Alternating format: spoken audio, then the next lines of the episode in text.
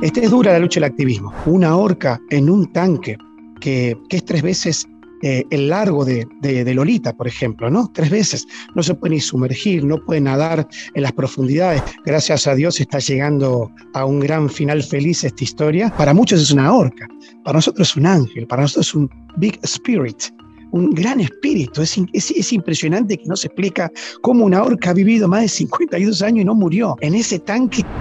Esta es la voz de Alejandro Ariel Dintino, un argentino que defiende profundamente como el mar a la orca Lolita, ubicada acá en Miami, Florida, por ahora, dice él. Pero ¿qué es lo que hace que después de más de medio siglo esta orca sea ahora defendida también hasta por una tribu nativa americana? Esta es mi conversación con Alejandro sobre nuestra adorada orca Lolita. Y Sofía sabe que la amamos. Este es el sonido del amor y este el de la esperanza. Bienvenidos a Xiomara en 360, el podcast. Soy Xiomara González Correa, periodista de la televisión nacional en Estados Unidos. Mi enfoque, contar y reportar historias de carácter social. Mi vida profesional se la dedico a los animales y a los niños. Historias reales, gente real, sonidos que despiertan y motivan. Porque si aprendemos de los más inocentes y auténticos, probablemente nos hacemos más sabios vulnerable, algo despistada. obsesiva y madre adoptiva y de crianza temporal. Comparto historias de los que cuidan seres desprotegidos de otros, incluyendo animales frágiles. Porque cuidar te hace cuidarte, perder te hace ganar, llorar quizás luego te hace sonreír, aprender y comprender te hace amar y mejor aún, actuar. Aquí estamos para expresar, no para impresionar. Cuento historias con propósito de gente con persistencia de mosquito, paciencia de hormiga, lealtad de perro y desapego de gato. Gracias por estar aquí. Xiomara en 360. I can, you can, we can.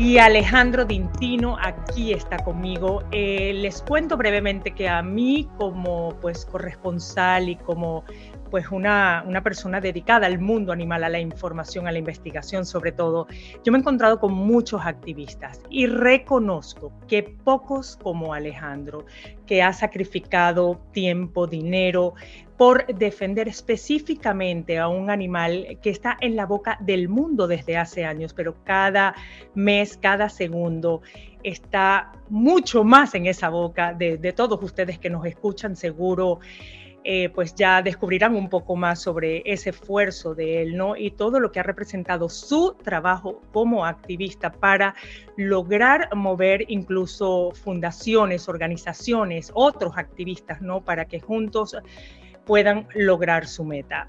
Ale, se dice fácil, pero es casi o un poquito más, más bien, de medio siglo de la orca Lolita en el Miami Seaquarium aquí en la Florida, en Estados Unidos, viviendo en cautiverio.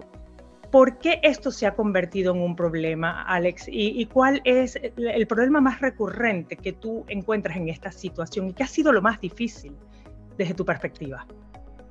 Bueno, lo más difícil es la lucha que he llevado y la que ha llevado mucha gente a través de los años, ¿no? Esto no es, no es que fui yo el único que empezó la lucha esta en el 2014. Había mucha gente incluso luchando anteriormente, pero bueno, eh, parece como que gracias a Dios está llegando a un gran final feliz esta historia y lo que puedo decir es que Lolita va a ser liberada, si Dios quiere. Estamos muy felices. Este es dura la lucha del activismo. Vos sabés que es muy dura y tú, y, tú me conoces a mí desde hace tiempo y, sabes bien lo que yo he pasado y lo que uno sufre por ellos, que no tienen voz. Eh, para poner a las personas en contexto, Lolita es una orca, ¿verdad?, que fue removida, dicen, la palabra que utilizan los activistas es robada eh, de, su, eh, de su espacio, de su entorno natural para ser transportada al Miami Sea Aquarium aquí en Miami, repito, en Florida, donde pues estoy yo. Eh, para propósitos de entretenimiento. Muchos dicen que se ha lucrado en nombre de su sufrimiento. Y quiero entrar en eso, Alex.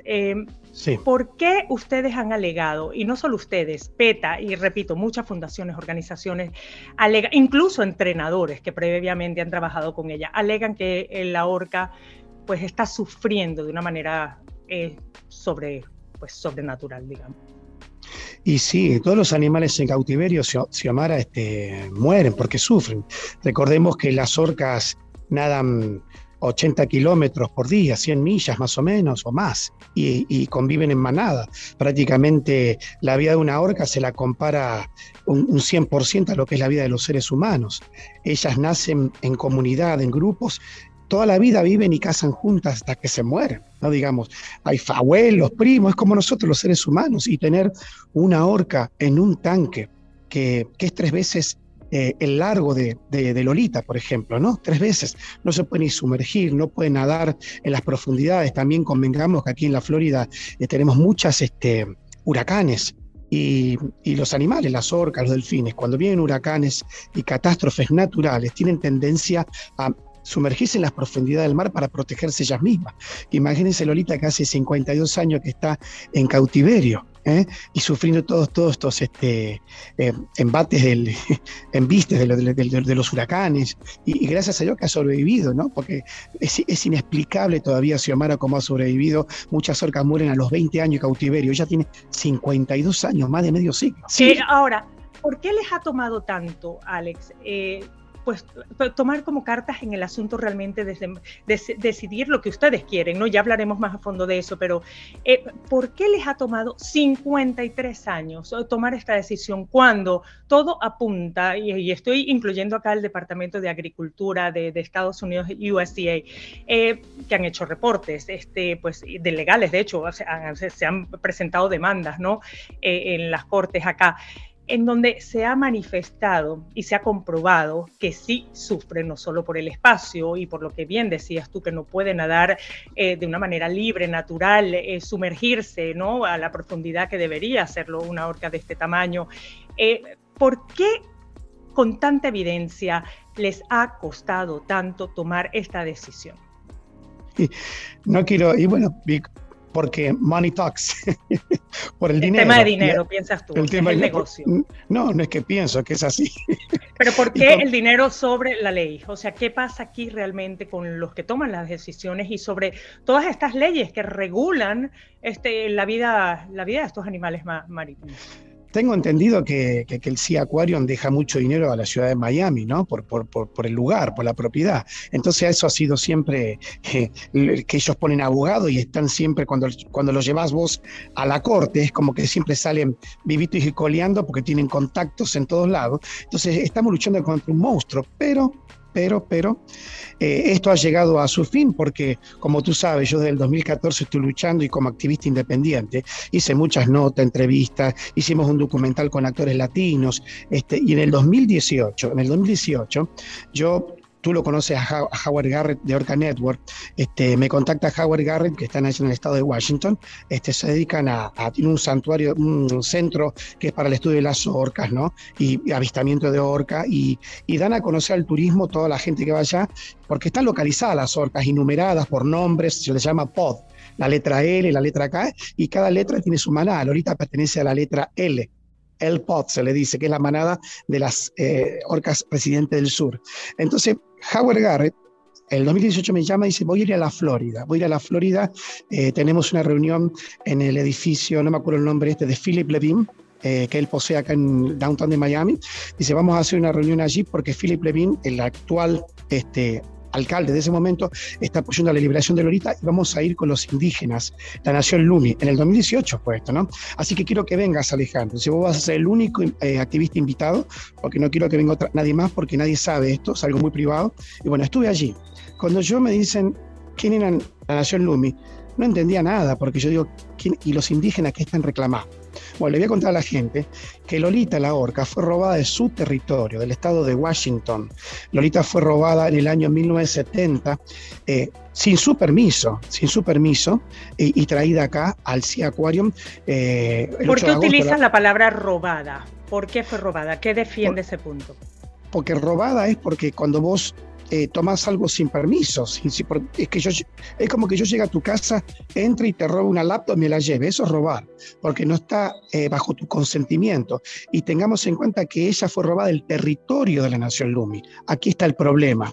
Es que hay un tratado, que es el tratado de Elliot, que se llama así, que fue firmado entre el gobierno de Estados Unidos y la Nación Lumi, creo, si no me equivoco, por la fecha, creo que en el año 1854 o algo así, pero no importa. El tema dice que el gobierno de Estados Unidos le da todo el derecho sobre su territorio y aguas desde ese año.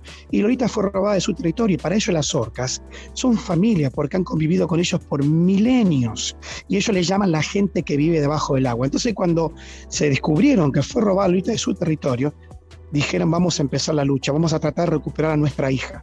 Para ellos a ver, Ale, pero ¿por qué se enteran tan tarde? O sea, ¿cuál es el interés también? Porque yo pongo todo en duda siempre, ¿no? Y me gusta pues informarme para, tomar una decisión también yo en el momento en que yo tenga que también llamar al congresista, etcétera, pues decir, mira, esto es esto porque, porque pues lo he indagado, ¿no? Entonces, ¿qué hizo que esta gente después de tantos años diga, mm, hace cuarenta y tantos años, en ese entonces, nos robaron a Lolita. O sea, ¿por qué? Y ellos le llaman Tokitae, ¿verdad? Porque además para ellos hay que, hay que decirles, esta es una tribu nativa americana que le llaman el Lumni Nation en inglés o Nación Lumin, Lumin ¿verdad? en Bellingham, sí, en Bellingham. Eh, ellos pues consideran a esta orca familia porque es parte de su territorio, o sea, esa parte que está en ese lugar, en ese, en ese espacio del océano, pues ellos lo consideran parte sagrada. Entonces, ¿por qué después de tantos años deciden ellos emprender esta lucha?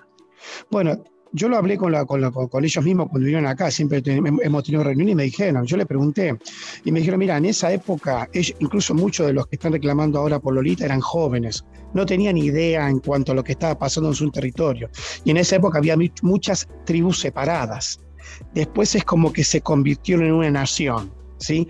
Y por el tema del reclamo de Lolita, es algo muy místico, algo muy eh, miracle, como un milagro, ¿no? Porque aparentemente, bueno, no es aparentemente, sino que ellos, vos viste que ellos cuando tienen que luchar por algo, crean lo que es las esculturas esas de maderas que le llaman totem pole. Cuando ellos luchan por una causa, ellos crean esas esculturas de, de, madera. Y si no me equivoco, lo que me dijeron, que estaban luchando por una causa este, en una ciudad y hubo una niña, hubo una niña que tenía sueños sobre Lolita. ¿eh? Decía que Lolita se le presentaba en los sueños y que le decía a ella, I'm gonna go home, I'm gonna go home, me quiero ir a casa, me quiero ir a casa. Entonces, ¿qué pasó? Esta niña estaba en contacto con la gente de la Nación Lumi y una señora llevó a esta niña a uno de esos eventos donde estaba la Nación Lumi peleando por las tierras y cosas así. Estaban ahí con el totem pole. Y le trajo la historia a la Nación Lumi. Le dijo, hay una orca que está en Miami, que yo sueño con ella. Se llama Lolita y, pertenece aquí a su territorio. Y ellos no sabían. Entonces, ¿qué pasó? Hicieron o sea, que esta fue una revelación de sueño de uno de los miembros de, esta tribu. De una niña. De una niña. De una niña, de una niña. Sí. No me acuerdo el nombre, pero la historia después te la voy a decir bien clara, porque me la contaron en general, ¿no? Digamos. ¿Y qué pasó? Ellos tienen un parlamento, la Nación Lumis independiente, sería como el Vaticano, una cosa así. Tienen su propio parlamento. ¿Y qué pasó? Discutieron el tema este sobre tratar de recuperar a, su hija, a Lolita, que fue robada y está en el Miami Sequan desde el 24 de septiembre, porque ella la robaron, la capturaron el 8 de agosto y un mes después llegó al Sea Aquarium, el 24 de septiembre. Entonces, vamos a empezar a luchar, hicieron la reunión con toda la asamblea de la y vamos a empezar a luchar por esa orca y vamos a tratar de recuperarla y traerla de vuelta. Y finalmente lo están logrando porque usted, vos te habrás fijado que yo te invité a una de las reuniones que hicieron ellos acá en el downtown de Miami, trajeron el totem pole, este, hicieron contactos con congresistas y finalmente este, se, hizo, una reunión con el totem pole y la alcaldesa de Miami, que lo lograron el año pasado, esa reunión. Y la alcaldesa de Miami, Levin Cava, sabe que esa orca pertenece a ellos. Y para cómo se dio todo esto, el traspié, digamos, y en la transferencia del negocio del Sea Aquarium que es vendido a la Dolphin Company, ¿sí? Y ellos finalmente, con el señor Eduardo Albor, ¿eh? dijo, estamos dispuestos a ayudar a Lolita estamos dispuestos, lo que digan los veterinarios que están cuidándola a ella actualmente, porque sabemos que el tanque por ahí le está perjudicando a ella, el tema de las infecciones y todo eso que ha tenido del año pasado, pero si ella se recupera y los veterinarios dicen que está lista para irse, no vamos a poner ninguna traba. Así que estamos, estamos muy felices y te puedo decir, Xiomara, que ella está siendo tratada 24/7, 24 horas al día, tiene un cuidador especial durante los siete días, está cuidada también y observada. Observación total para determinar entonces si ese plan que tienen ustedes y la Alumni Nation y todos los que están pues luchando por esta liberación de la orca, eh, que es la, la, orca, creo en este momento, este, pues que está en un espacio, mm, bueno, el que se considera, decía, el tanque más pequeño del mundo, bueno, está ahí este, en condiciones, dicen, muy, muy malas, incluyendo la falta de, sombra. Eh, regresamos enseguida con Alejandro Dintino, activista, y más adelante les voy a contar las locuras del propio Alejandro, que pues ha dejado una marca muy, muy grande en, el océano, ¿no? Y los animales, pues si pudieran salir a aplaudirlo, lo, harían principalmente todas las focas en primera fila. el aplauso de foca. Regresamos enseguida, Xiomara, en 360. Por sexto año consecutivo, el Centro de Adopción y Protección de Mascotas es un refugio que no sacrifica animales gracias a los numerosos programas para salvar vidas de Animal Services de Miami-Dade y a tu ayuda. Animal Services de Miami-Dade ofrece una variedad de servicios a las mascotas de nuestra comunidad y a sus dueños, a la vez que busca hogares para las mascotas del refugio. Si estás buscando un amigo peludo para tu familia, adopta una mascota del refugio y salva vidas. Más información en miamidade.gov para animals o en el 311.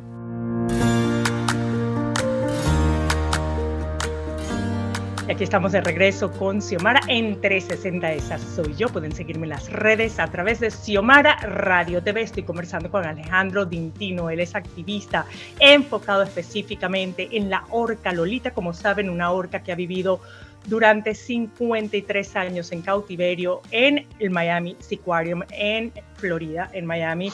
Recientemente fue eh, otorgado ese permiso, este, este contrato a una compañía que se llama The Dolphin Company, si no me equivoco, le pertenece a unos mexicanos y en este momento pues están gestionando todo para lograr esa liberación que muchas personas consideran que es pertinente para un animal como este. Ahora, cuando hablamos de liberación, Ale, eh, estamos hablando de correr el riesgo y muchas personas eso es lo que piensan. Estoy pues esté repitiendo algo textual de muchas personas, no el riesgo de primero es una orca que ha vivido toda su vida en cautiverio, ¿verdad?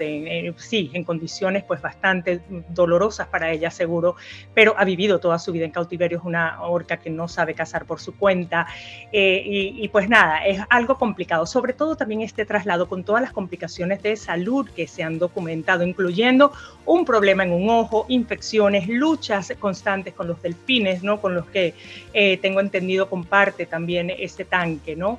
Eh, en este momento, ¿cuál es ese plan, eh, Alejandro, para liberar? Bueno, bueno, Lolita tiene una infección desde el año pasado y actualmente tenemos los reportes que llegan desde la página de mm, Friends, of Toki, Friends of Lolita, amigos de Lolita, este, y, llega, y llega una información, el reporte todos los meses sobre en cuanto está su salud. Pero el plan es que está hecho con el, se está trabajando con el Well Sanctuary Project, de Scotia Nova.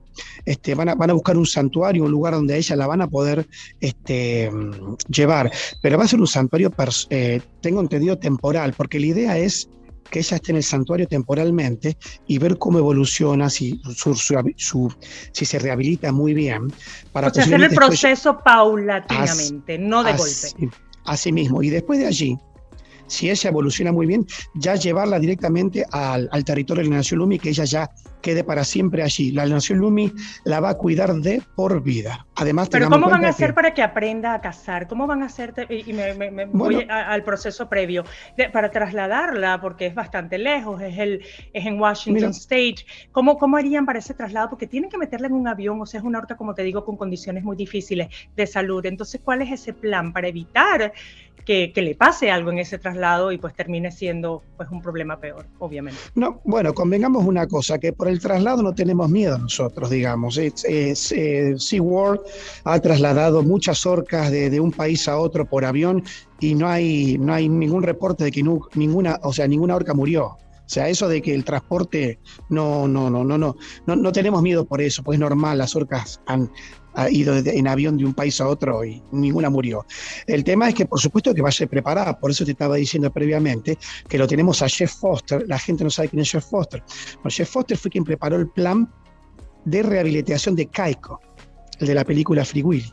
Él es Jess Foster. Si ustedes ponen información, van a saber quién es él. Él está trabajando directamente, él es un experto, un experto, y está trabajando directamente con Lolita y chequeándola junto con los veterinarios y por supuesto que la van a preparar. Cuando se sepa que está seguro que se puede hacer el traslado, se va a hacer. Recordemos que para, para muchos es una orca, para nosotros es un ángel, para nosotros es un big spirit, un gran espíritu. Es, es, impresionante que no se explica cómo una orca ha vivido más de 52 años y no murió en ese tanque que es tres veces el cuerpo. Lolita tiene 52 y Lolita es liberada ahora y sale todavía, puede vivir 30, 40 años en el mar feliz. ¿Y quién te dice que por ahí, que tenemos mucha esperanza?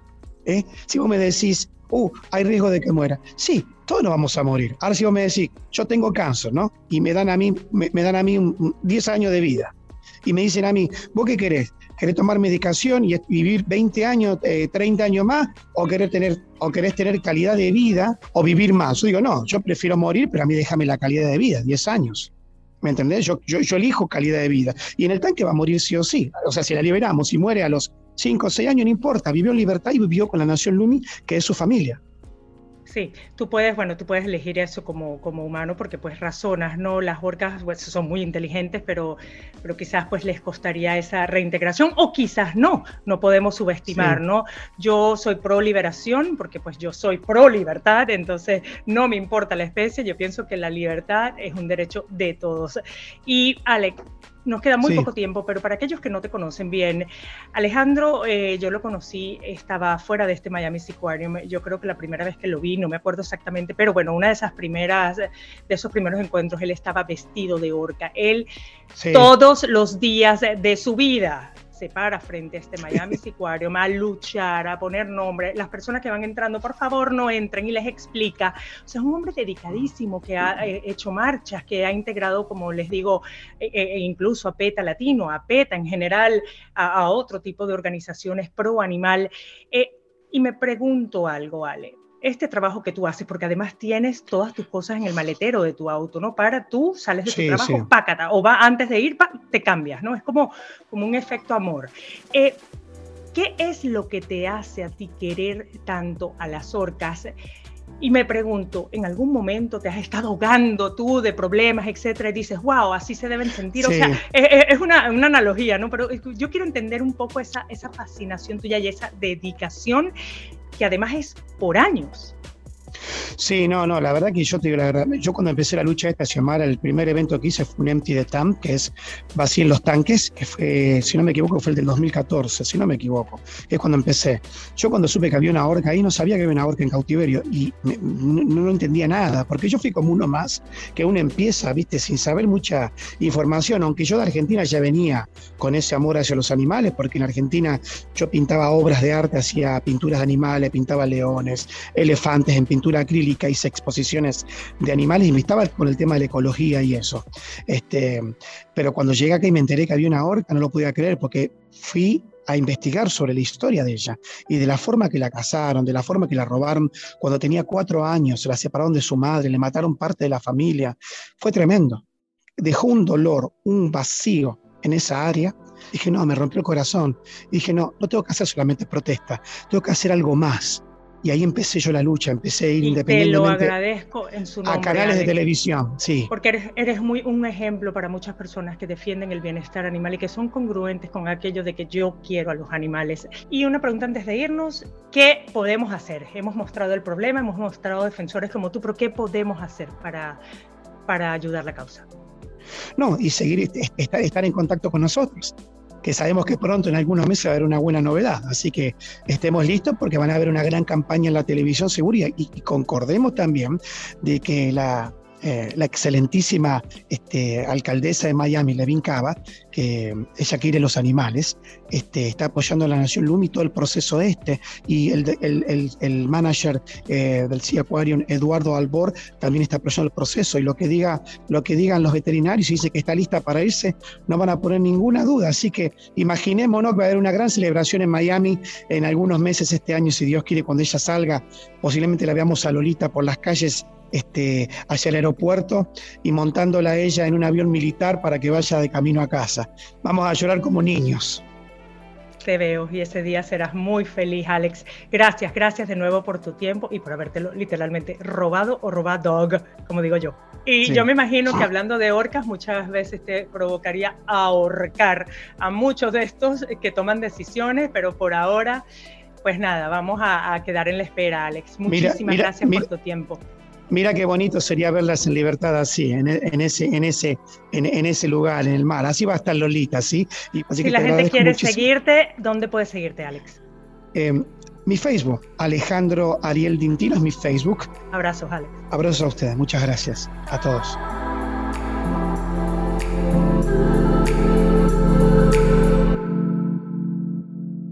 Xiomara en 360 es una producción de Xiomara 360 y Actualidad Media Group. Más información en xiomara360.com. Tus comentarios y reviews en esta y la mayoría de las plataformas de audio disponibles me ayudarán a crecer y a llevar mejor el mensaje a quienes quieran escucharlo desde el corazón.